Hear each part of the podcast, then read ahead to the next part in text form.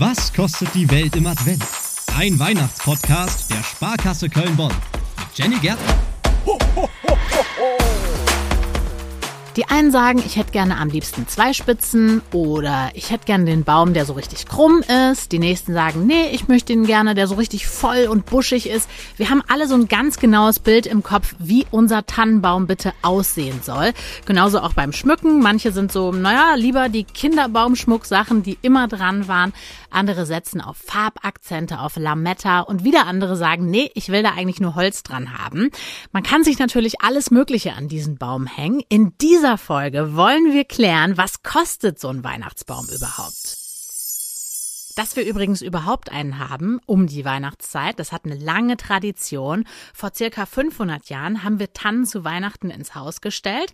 Davor haben wahrscheinlich schon die Heiden als allererstes damit angefangen, sich so Zweige ins Haus zu holen.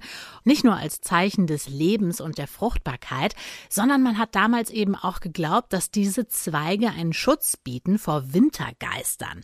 Gut, Wintergeister wollen wir auch nicht im Haus haben. Am beliebtesten mit Abstand ist natürlich die Nordmann-Tanne. Die ist robust, die hat weiche Nadeln, die verliert die auch nicht so arg. Ich weiß genau, wovon ich rede, denn sehr, sehr viele Nordmantannen, die in euren Wohnzimmern stehen werden, kommen aus dem Sauerland, genauso wie ich ursprünglich. Insgesamt werden in Deutschland jährlich bis zu 30.000 Bäume verkauft. Das sind rund 700 Millionen Euro, die wir also insgesamt ausgeben für unsere Weihnachtsbäume. Denn so eine Nordmantanne, die kostet pro Meter so zwischen 20 und 30 Euro. Allerdings sagt der Naturschutzbund NABU, über 80 Prozent der Bäume stammen eben aus Monokulturen und die kriegen beim Anbau sehr, sehr viel Dünger ab, was schlecht ist für die Umwelt, für die Gesundheit. Und wer sich das nicht nach Hause holen will, der kann natürlich auf Bio-Weihnachtsbäume gehen. Was auch immer beliebter wird, das ist ein Weihnachtsbaum, den man einfach aus dem Keller holen kann. Das ist der Plastikbaum vom letzten Jahr, vom vorletzten Jahr. Hochwertige Plastikbäume, die sehen ja mittlerweile auch wirklich ganz gut aus, den echten zum Verwechseln ähnlich. Kosten je nach Größe und Qualität 200 Euro im Schnitt.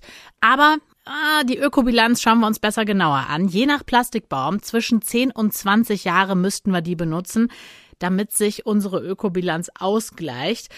Das ist so die Erfahrung von Oliver Steinert. Der ist selber Geschäftsführer von einem der größten Anbieter für künstliche Weihnachtsbäume. Und der sagt eben, also so ein Plastikbaum bleibt im Schnitt nur fünf bis acht Jahre.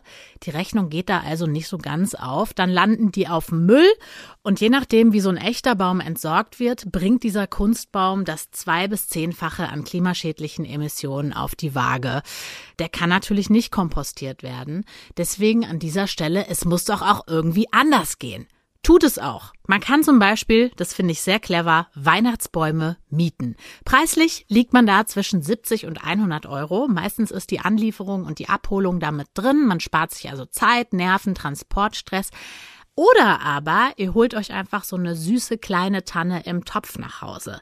Die ist da drin gewachsen, gibt's oft bei großen Pflanzenmärkten, ist vielleicht erstmal noch ein bisschen kleiner, aber ihr könnt euch um diese Pflanze, um dieses kleine Bäumchen kümmern und dann stellt ihr die irgendwie in den Garten, lasst die im Topf auf dem Balkon. Ihr könnt das Ganze machen, wie ihr wollt und im nächsten Jahr an Weihnachten holt ihr euch dieses schöne Töpfchen wieder ins Wohnzimmer. Mal abgesehen vom Plastikbaum haben alle übrigens eine Sache gemeinsam.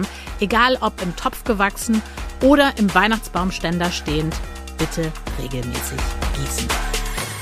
Was kostet die Welt im Advent?